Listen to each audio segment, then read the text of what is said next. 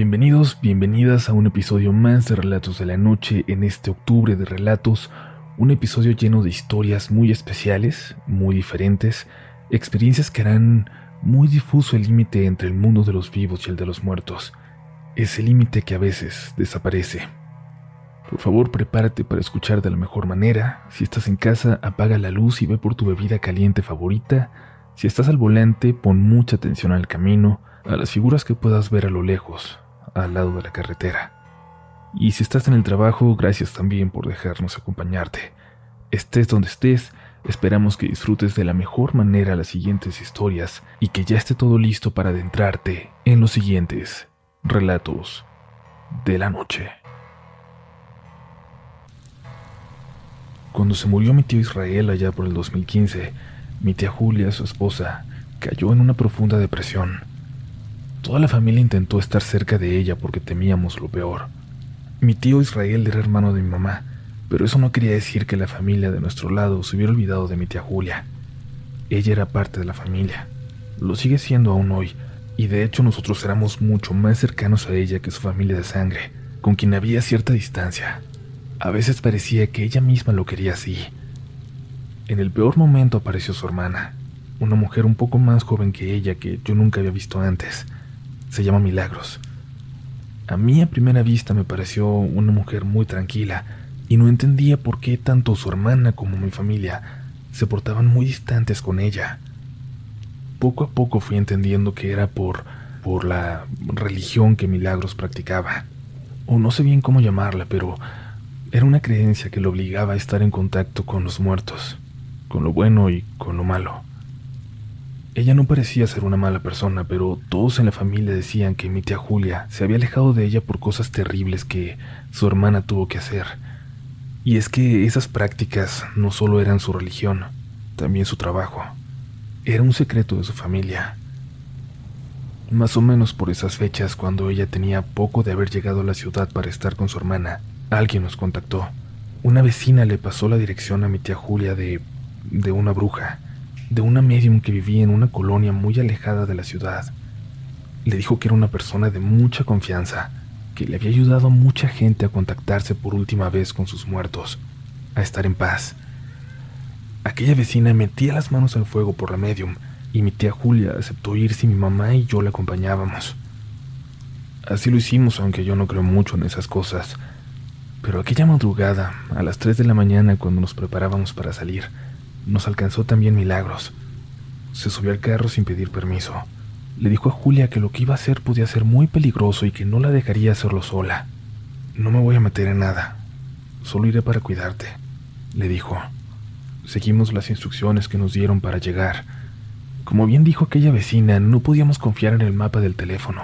Era muy complicado dar con aquella casa. Con esas instrucciones apenas llegamos a tiempo. Eran las 4 de la mañana. A unas cuantas cuadras de llegar, vimos una pequeña parada de autobuses junto a la carretera, con una fila de gente ya esperando para tomar el transporte para ir a trabajar. Me dieron un poco de envidia. Claro, es muy pesado levantarse a esa hora para trabajar, pero ellos no estaban en mi posición. Ellos no estaban camino a ver a una medium para contactarse con los muertos. Cuando llegamos parecía que no había nadie en aquella casa. Tenía muchas cosas viejas en el patio que hacían casi imposible ver hacia adentro. Había muchas, muchas plantas, algunas que yo nunca había visto. El olor que emanaba de ellas era muy intenso. ¿Qué les puedo decir? Se veía exactamente como imaginaba que sería la casa de una bruja. Salió una muchacha como de mi edad y nos dijo que su mamá nos estaba esperando. Entramos todos excepto Milagros, que tenía la mirada clavada en el piso. Yo no entro, nos dijo. Aquí las espero mejor. Mi tía Julia se acercó a ella y le preguntó algo en voz baja, aunque lo alcanzamos a escuchar. ¿Por qué no entras? Esto es de verdad. ¿Es de verdad todo esto? Milagros respondió con una voz muy débil. Sí, entra. Todo es verdad. Este lugar está lleno de espíritus. Era demasiado tarde para mí, que al escuchar esto ya estaba en aquel patio lleno de plantas y ya no podía arrepentirme, ya no podía regresar. Mi mamá también tenía mucho miedo, Nunca la había visto así como en ese momento. Entramos finalmente. Pasamos un cuartito al fondo. La casa era extremadamente fría y al final nos esperaba en una mesita aquella señora en un cuarto lleno de velas. Y eso me pareció muy peligroso. Si una sola vela se caía, estaba segura que no íbamos a alcanzar a salir de ahí. La mujer era, no sé, vestida así de negro con su pelo blanco suelto. Era casi como esas brujas que yo dibujaba de niña. Y empezó a hablar con mi tía. Le preguntaba cosas sobre mi tío, sobre sus últimos años, sobre su muerte. Decía que necesitaba saber muchos detalles de él para encontrarlo, para hacer que viniera. Y de pronto le cambió la voz. La empezó a hacer como muy gruesa. Decía que mi tío había llegado y por un momento mi tía Julia sonrió. Algunos detalles de lo que decía le hacían creer que por fin estaba hablando con mi tío Israel, que por fin tendría oportunidad de despedirse Una corriente de aire apagó todas las velas de pronto. Mi mamá gritó y pidió que prendieran la luz. La hija de la medium nos decía que no tenían luz eléctrica y después de unos cuantos segundos nos callamos. Logramos concentrarnos. Sentí algo horrible. Sentí presencias. Había alguien más en la habitación con nosotras. La medium habló con una voz muy temblorosa, como si le aterrara, y de repente dijo, hay alguien aquí con nosotras. Tocaron a la puerta de la habitación. Se abrió despacio. En la oscuridad alcancé a notar la figura de Milagros entrando por la puerta.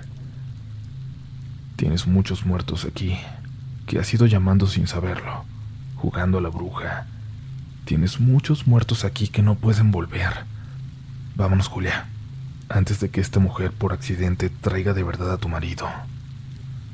Salimos rápido de ahí, la medium salió muy molesta detrás de nosotras, exigiendo que le pagáramos la sesión. Milagros se regresó y la tocó del hombro. Fue muy raro. En ese momento Milagros me pareció una mujer enorme, mirando hacia abajo aquella señora. Esta no es tu casa. Aquí vivía una bruja de verdad, con conocimientos que nadie debería tener. ¿verdad? Deja de jugar a la medium. Deja de jugar. Luego se acercó y le dijo algo casi al oído. La bruja de verdad sigue aquí. Está justo detrás de nosotros en este momento, mirándote con odio desde adentro de la casa. No sé qué le habrás hecho para que te mire así, pero no vas a necesitar ser medium para poder verla muy pronto. Manejamos en silencio hasta regresar a mi casa, donde nos quedamos dormidas las cuatro. Milagro se fue al día siguiente y mi tía Julia no volvió a buscar ese contacto con mi tío Israel, con el mundo de los muertos. Se acercó mucho a Dios, a la religión, y ahí terminó encontrando la paz que tanto buscaba. A mí me dio mucha curiosidad saber qué fue de aquella bruja, de aquella medium charlatana, de esas que abundan aprovechándose de la gente me dio mucho miedo pensar en tantos rituales que se hacen sin saber controlarlos. ¿En cuántas almas vagarán el mundo así?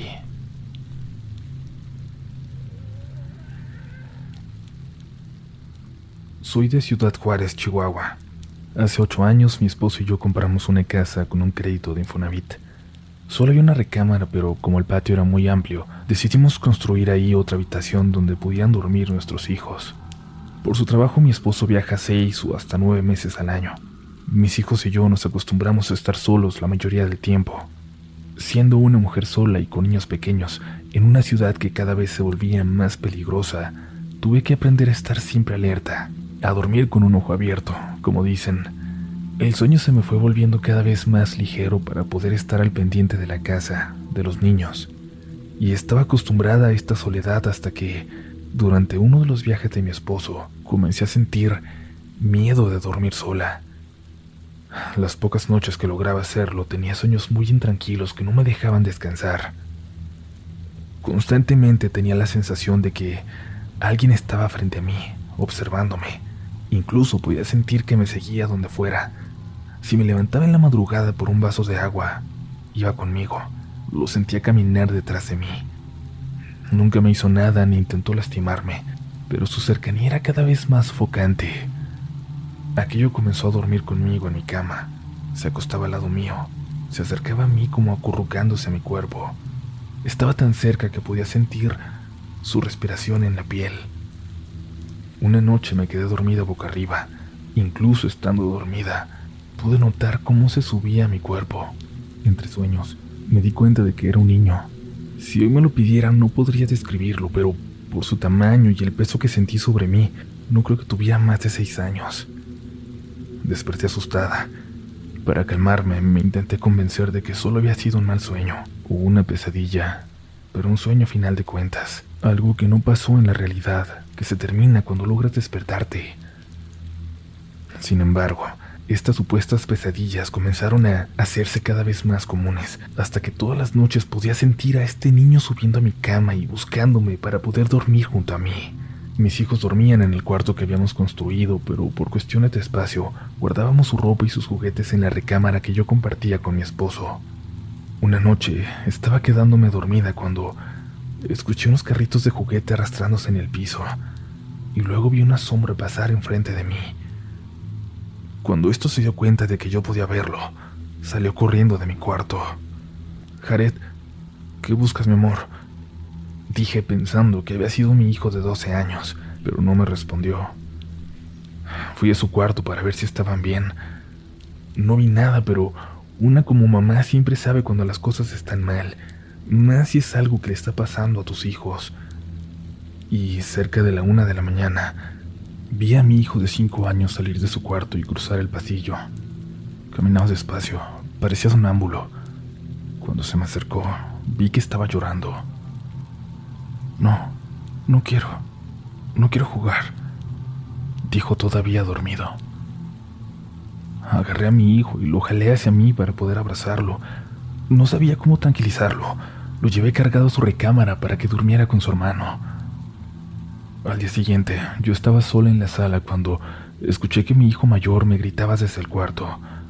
Mamá, ven por Obed, está sentado en la cama hablando solo. Cuando llegué, el niño dijo lo mismo, que no quería jugar. Me puse a cuidarlo hasta que se volvió a quedar dormido, y al principio pensé que el niño sería sonámbulo y nada más. Cuando mi esposo regresó de viaje, le conté lo que estaba pasando con el niño, las pesadillas que yo tenía. Él siempre ha sido escéptico con temas como apariciones y fantasmas. Sé que no lo hizo con mala intención, pero incluso se rió de mí cuando le estaba contando. Mi esposo acababa de llegar a la casa era casi la una de la mañana cuando mi hijo pequeño empezó a llorar. Otra vez decía que no, que no quería jugar. Me acerqué a Obed que se había dormido y le pedí que por favor me dijera qué estaba pasando. Es él que quiere que juegue, pero yo tengo mucho sueño, mamá. Ya no quiero jugar con ese niño. ¿Quién, mi amor? ¿Cuál niño? Apuntó a la esquina. Todavía dormidito me dijo que él estaba ahí sentado esperándolo para que jugaran con él. Se me la sangre. Su respuesta me horrorizó. La verdad es que yo no podía verlo, pero sabía que estaba ahí, y sabía que era el mismo que me buscaba para dormir conmigo. No sabía qué hacer. Algo muy malo le estaba pasando a mi niño y yo me sentía impotente, incapaz de protegerlo de eso. Ya no podía dormir. Me quedaba despierta, esperando a que mi hijo me necesitara para ir a consolarlo. Córrelo, Haz algo, haz que se vaya, le dije a mi esposo. Y recuerdo que el pobre empezó a gritar, vete, vete de aquí, déjanos en paz. Tú no eres nuestro hijo, tú no perteneces aquí. Y esa noche cuando gritábamos, yo fui rápido a abrir la puerta de la calle para que eso pudiera irse. Días después hablé con la psicóloga de la escuela. Le conté de las pesadillas que estaba teniendo mi hijo y de la angustia que, como familia, nos estaba causando esta situación. Esa misma tarde, cuando pasé al preescolar a recogerlo, la psicóloga me pidió que lo acompañara a su oficina, antes de que pudiera preguntarle qué pasaba o si necesitábamos algún tipo de ayuda profesional. Simplemente me dijo, señora, Obed está bien, pero esto no es algo de psicología ni de terapia. Yo le recomiendo que lleve a un padre para que bendiga su casa. Que una psicóloga te diga esto, creo que es de las cosas más aterradoras que puedes escuchar. Me contó todas las cosas que le había dicho mi hijo. Hablaban mucho del niño que lo visitaba. Le decía que tenía los ojos blancos y un traje negro. Mi hijo no quería jugar con él. Le daba miedo porque cuando se volteaba, veía cómo la espalda la tenía llena de sangre. Tenía como una herida abierta que nunca había podido cicatrizar. Obed contó que el niño le dijo que esa sangre era porque lo habían matado. Mi esposo me confesó que durante la construcción de la segunda habitación habían encontrado un cuadro grande de cemento, parecido a una lápida, pero como no tenía un nombre o una fecha o nada grabado, simplemente no le dieron importancia. Analizamos la posibilidad de excavar para poder sacarlo, pero ya era muy tarde. Los albañiles habían construido una pared de casi 30 centímetros de grosor justo donde estaba la lápida. Habríamos tenido que derrumbar la pared y volver a levantarla. Lo único que hice fue regarle casa con agua bendita y rezar por nosotros, en especial por mis hijos. Además, recé mucho por ese niño, para que pudiera irse de la casa y descansar. A pesar de todo, no se ha ido. Nunca se fue. No sé si no puede o solo no quiere porque piensa que yo soy su mamá. Hemos tenido que buscar hasta formas de tranquilizarlo, de negociar con él para poder vivir más tranquilos. Hablé con mis hijos y les pedí que antes de dormirse le dejen siempre sus juguetes afuera, para que él pueda jugar solito sin tener que despertarlos. A veces estamos viendo alguna película en la sala o acostados en la recámara y escuchamos las ruedas de los carritos de juguete o que corren detrás de una pelota. Mis hijos se han tenido que ir acostumbrando a vivir así también. Obed me cuenta que lo sigue buscando para jugar. Dice que le avienta la pelota como invitándolo a que salga al patio con él. Los juguetes se mueven. Se prende solo la televisión. Últimamente las cosas se me desaparecen y le digo a mi esposo que siento que es el niño quien me las esconde. Hay días en los que me pongo a llorar de la desesperación. Nos hemos acostumbrado a él, pero eso no significa que nos guste su presencia. Yo pensé que iba a irse con el agua bendita y los rezos, y quiero que se vaya, que ya no esté con nosotros. Sé que no es malo, pero como le digo a mi esposo, él no es de la familia. No pertenece aquí. Hace unos días mi esposo me dijo que el niño se subió al carro con él cuando iba por mí al trabajo. Él busca a mis hijos solo para jugar. El resto del tiempo está siempre detrás de mí. Incluso quiere seguir durmiendo conmigo. Pero sé que no es malo. Al menos, eso es lo que me repito para sobrevivir.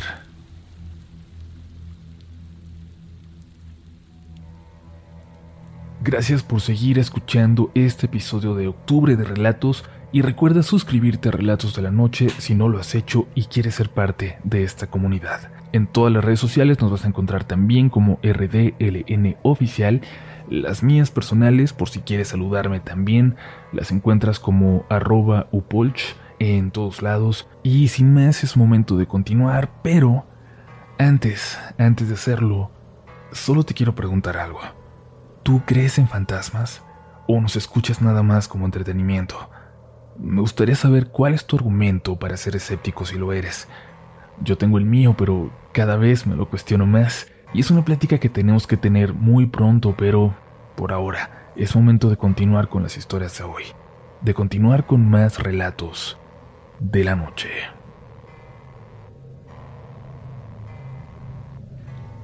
En marzo me fui a vivir con mi novio después de un año de relación. Coincidió que se pusieron muy extrañas las cosas con mi roomie, con que mi novio me hubiera sugerido que me fuera a su departamento y compartiéramos los gastos. Al principio fue muy lindo todo. Yo nunca había vivido con una pareja. Claro, tuve que adaptarme a las costumbres raras que tenía. Por ejemplo, todas las noches a cierta hora se levantaba al baño sin hacer ruido y me apretaba los pies con las dos manos, como para despertarme, y luego se iba al baño sin decir nada. Quizás era solo un detalle tierno, pero me chocaba, pues lo hacía con las manos muy frías. Y pensé que a lo mejor solo lo hacía para molestarme porque me duermo con los pies destapados, así que intenté no decirle nada. Ya después, cuando hubiera más confianza, se lo comentaría. El viernes primero de abril salió con sus amigos porque uno de ellos cumplía años. Yo había tenido una semana muy pesada, así que aproveché para descansar y me dormí muy temprano. Me había dormido tan profundamente que ni siquiera escuché cuando mi novio llegó. Solo me despertó en la madrugada, tocando mis pies como siempre. Abrí los ojos y por primera vez le dije que no, que me molestaba. No me contestó. Apenas alcancé a ver su sombra cuando salía del cuarto para ir al baño. Estaba tan enojada en ese momento que me quedé despierta y escuché el sonido de la puerta del departamento abriéndose con llave. Se me hizo muy raro, así que me levanté para ver quién era, y al llegar a ella vi a mi novio que venía llegando, empapado de la lluvia. ¿Saliste de nuevo? ¿No acababas de llegar? Le pregunté. Mi novio me dijo que apenas iba llegando. Le dije que alguien me acababa de tocar, como él lo hacía todas las noches cuando se levantaba al baño. Me miró como si estuviera loca. Yo nunca me levanto al baño, menos te tocaría los pies cuando duermes. Seguimos en ese departamento, pero ya no ha pasado nada. Tomo pastillas para dormir. Ya nunca me destapo los pies. Espero que ustedes tampoco lo hagan.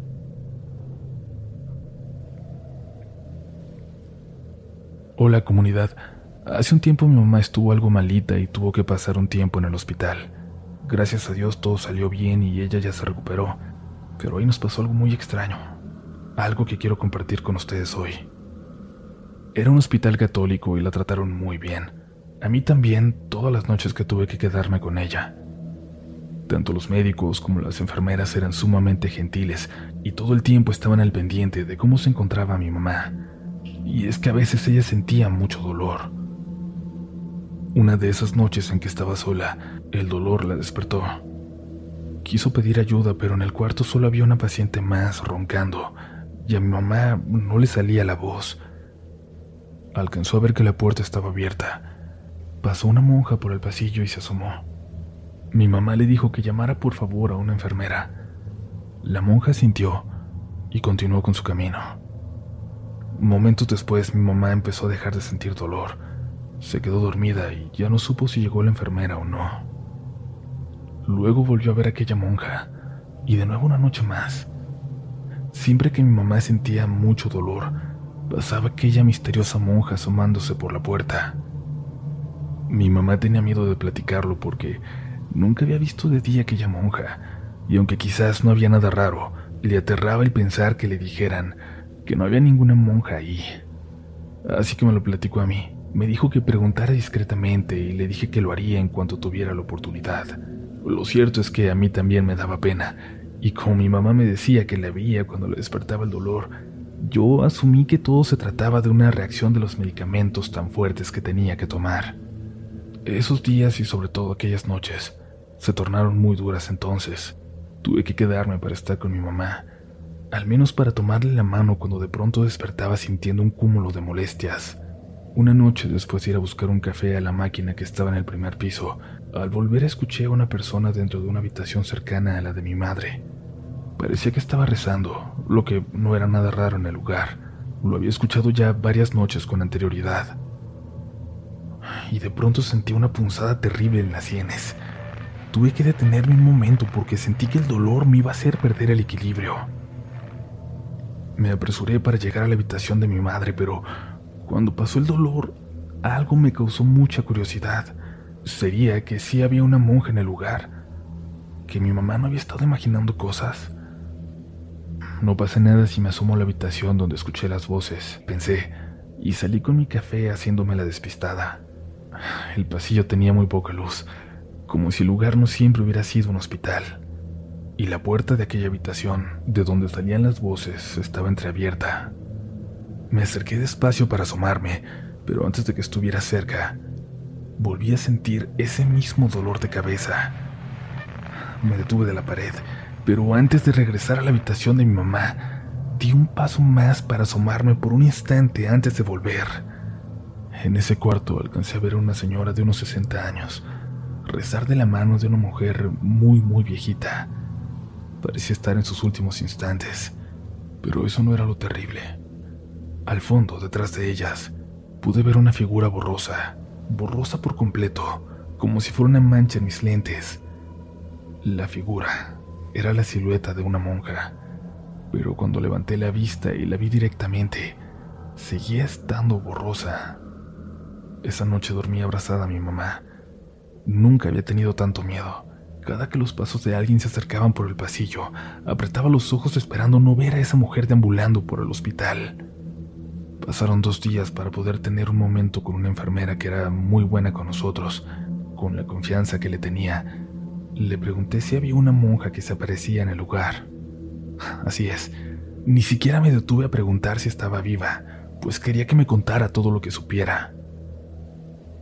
Ah, claro, doña Margarita falleció. Sí, hay algo aquí, pero no te dejes llevar por su apariencia. Solo se deja ver cuando alguien está a punto de morir, pero nunca la sigas. Ignórala, por favor. Aquellas palabras todavía retumban en mi cabeza. Nunca pensé enterarme así de que los fantasmas existen, pero supongo que, como la muerte, a todos nos llega la hora de enfrentarlo, de creerlo.